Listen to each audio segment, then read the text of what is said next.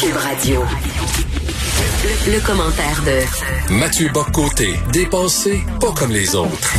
Alors Mathieu, il y a tout un débat ces temps-ci autour du cours d'histoire euh, occidentale qui est donné au cégep. Il y a des gens qui disent que ce cours-là n'a plus sa place, qu'il est obsolète, suranné, qu'on devrait s'en débarrasser. Il y en a d'autres comme toi qui euh, veulent le garder. Premièrement, c'est quoi ce cours-là?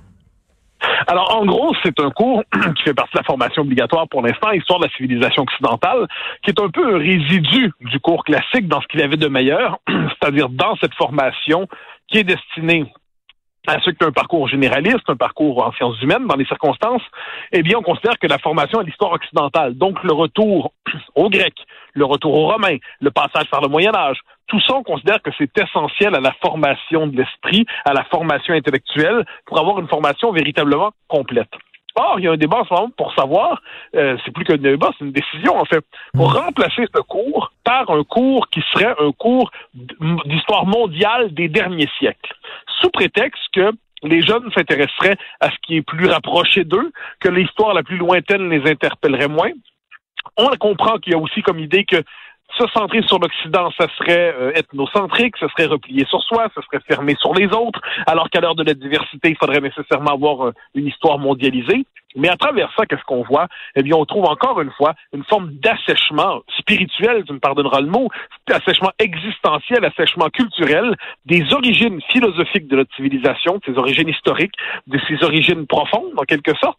Et là, c'est liquidé au nom de quoi? Encore une fois, au nom de ces innovations pédagogiques qui ont entraîné depuis 40 ans quand même le ravage de la culture générale. C'est comme s'il restait quelque chose à ravager aujourd'hui. Eh bien, en liquidant le cours d'histoire occidentale au collégial, on voulait parachever la, liquidation. Est-ce que c'est dans la foulée encore du mouvement woke, c'est-à-dire, ah, ça c'est des vieux grecs, euh, c'est la culture de l'homme blanc euh, eurocentriste et c'est pour ça qu'on veut se débarrasser de ce cours-là? Ben, je, je, le, mot woke est assez récent, donc mm. on pourrait inscrire ça plus largement, cela dit, dans un, une querelle qui date des années 80 aux États-Unis. Hein. La querelle du politiquement correct dans l'université, des, euh, autour de quoi ça a pris forme la querelle du politiquement correct au début dans l'université? Autour de la querelle du canon académique, hein, les, les, classiques de la civilisation occidentale. Est-ce que dans les, la formation à l'école, euh, dans, dans les, les collèges, est-ce qu'ils devaient avoir une formation centrée sur des grandes œuvres, hein, les grandes œuvres, donc de, appelons ça de Homer à Shakespeare, jusqu'à Kant probablement, euh, jusqu'au plus contemporain. Et il y avait cette idée qu'il fallait décoloniser la culture, donc il fallait la décentrer de la figure euh, de l'homme blanc, encore une fois, on connaît la cassette, c'était déjà ce qui jouait dans les années 80. On peut dire que la, la, la mouvance woke aujourd'hui, ce n'est que la dernière vague de cette tendance. Mais ce qu'on a vu, c'est que dans l'université, depuis une quarantaine d'années, il y a eu un procès de la culture occidentale, un procès de la référence occidentale. Il était inévitable que tôt ou tard, ça percole, ça parviennent à, à, frapper en fait la culture, euh, les, la transmission culturelle la plus la plus générale. Donc au niveau collégial, on liquidera le cours d'histoire occidentale. Je ne peux m'empêcher de dire que c'est les premiers à qui on fait mal là-dedans, ce sont les jeunes générations. Parce que leur histoire profonde de civilisation deviendrait inaccessible, ils ne comprendront plus l'histoire à certains égards de la démocratie, de la philosophie, de la science, de notre conception de l'être humain, et ils ne retiendront de l'histoire finalement que les pages caricaturales qu'on veut bien retenir, donc racisme, sexisme, phobie, phobie, phobie, phobie. Donc une histoire dont on ne conservera finalement qu'une caricature qui poussera ces jeunes générations à aller encore plus loin dans la haine de soi. Mais moi, ce qui m'énerve là-dedans, on dit ça ça n'intéresse pas les jeunes. Ça dépend la façon dont c'est enseigné. Toujours, Homère, l'Odyssée d'Homère, là, il y a une façon plate de l'enseigner et il y a une façon tellement le fun, tellement intéressante pour dire à quel point c'est important, c'est le début des droits de l'homme. Euh, Ulysse s'est affranchi euh, euh, de la dictature des dieux pour dire je suis un être humain, je vais prendre mes propres décisions, tout ça. Il y a une phase, puis tu mets des extraits de films parce qu'il y a eu des films qui ont été faits à partir de ça. Ça dépend de la façon dont c'est enseigné. Mais permets-moi de l'ajouter. On peut probablement enseigner de manière ennuyante tous les cours, quels qu'ils soient, des mathématiques, ben oui. au, au grec, au romain, mais on peut les enseigner de manière passionnante. J'invite quiconque à m'expliquer comment on va enseigner de manière passionnante les cours ECR et compagnie et tous ces espèces de, cours idéologiques dont on a farci les écoles depuis un bon moment. Autrement dit, il suffit d'avoir un, bon professeur pour rendre la matière, donc dans ce cas-là, histoire de la civilisation occidentale, qu'il s'agisse donc des Grecs, des Romains, ainsi de suite, pour en faire la matière la plus passionnante qui soit.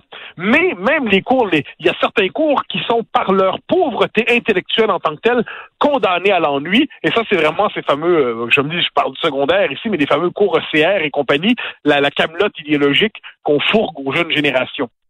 Je me permets de dire qu'un bon professeur, moi j'ai une prof d'histoire euh, de cette qui se tourne vers cette époque, qui a un peu le sens du théâtre en classe, qui connaît sa matière, qui est passionné par sa matière. Il a dans ses mains un trésor. Il a un trésor euh, mhm. exceptionnel et c'est un trésor qu'il faut transmettre, mais c'est un trésor dont nous ne voulons plus euh, pénétrer par cette espèce d'arrogance toute, toute moderne qui consiste à dire que tout ce qui ne nous annonce pas tel que nous sommes aujourd'hui est soit sans intérêt, soit condamnable. Le, le, passé, c'est le musée des horreurs ou le musée de l'oubli. Eh bien, on voit le, le résultat, c'est que le gouvernement du Québec va contribuer à liquider les dernières traces de l'histoire occidentale dans la formation. Et moi, c'est pour ça que j'en appelle à la ministre McCann, qui est responsable de l'enseignement supérieur, de euh, reprendre ce dossier dans la main, de le sortir des mains des pédagogues, de le sortir des mains des idéologues, euh, des pédagogues, j'entends aussi du, ministère, pas des vrais professeurs.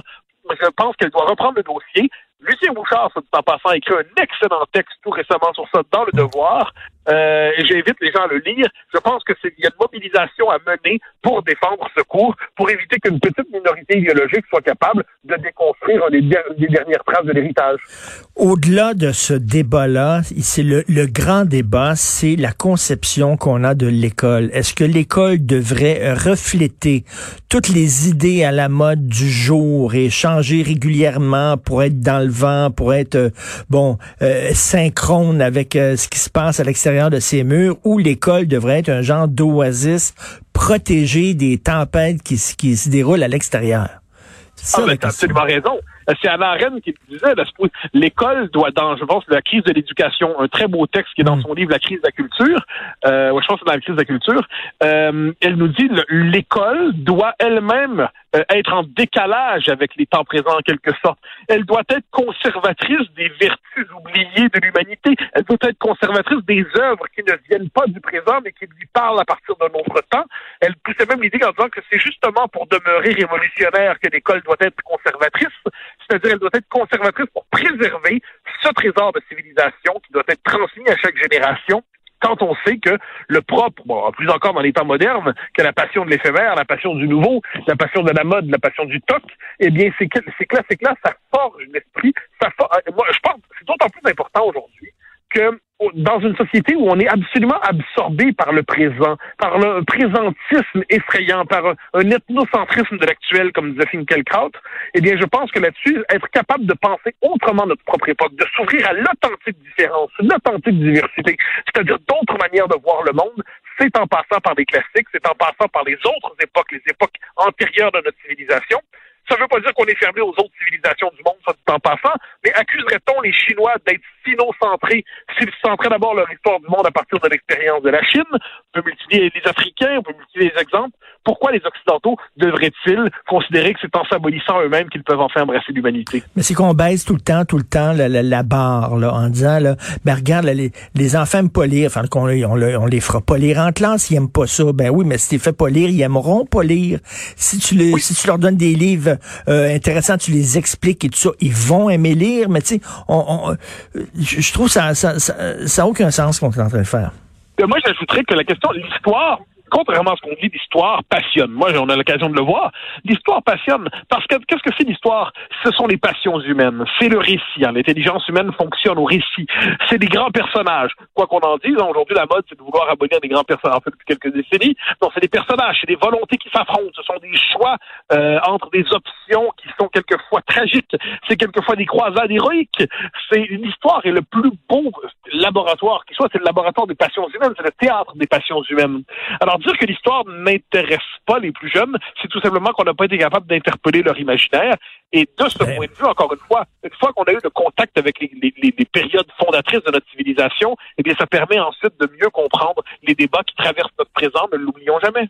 Ben, tu sais, je sais pas si tu connais Joseph Campbell, mais tu sais, qui a écrit, euh, qui était quelqu'un qui a étudié les mythes, un intellectuel américain, puis qui, démontrait à quel point Star Wars était inspiré des mythes euh, grecs anciens, tout ça. Là, veut dire, euh, les films de, de fantasy que les jeunes M, le, Seigneur des Anneaux et tout ça, veut dire tout ça c'est inspiré, ça, ça puise sa source dans les vieux mythes, dans les grands mythes. Donc, moi, je trouve que ça c'est fascinant. Donc, Tolkien a puisé dans les légendes nordiques. Tolkien était un érudit. Et tout, tout l'imaginaire aujourd'hui, effectivement, de la fantaisie, ainsi de suite, l'espèce de Moyen-Âge euh, fantasmé, eh bien, ça puise dans les mythes archaïques de l'humanité qui ont souvent été formulés de première manière et de si belle manière dans des, des, des textes fondateurs qu'il n'est pas inutile de revisiter.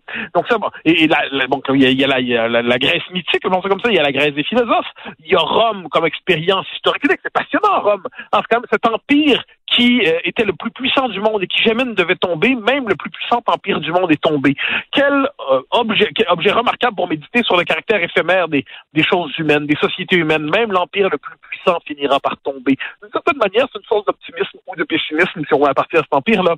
Mais donc il y a matière à la réflexion politique en se tournant vers ces il y a, il y a nul besoin d'être le spécialiste des spécialistes pour trouver passion là-dedans. Les questions qui nous habitent, les questions existentielles qui nous habitent, trouvent en ces époques laboratoire pour se poser.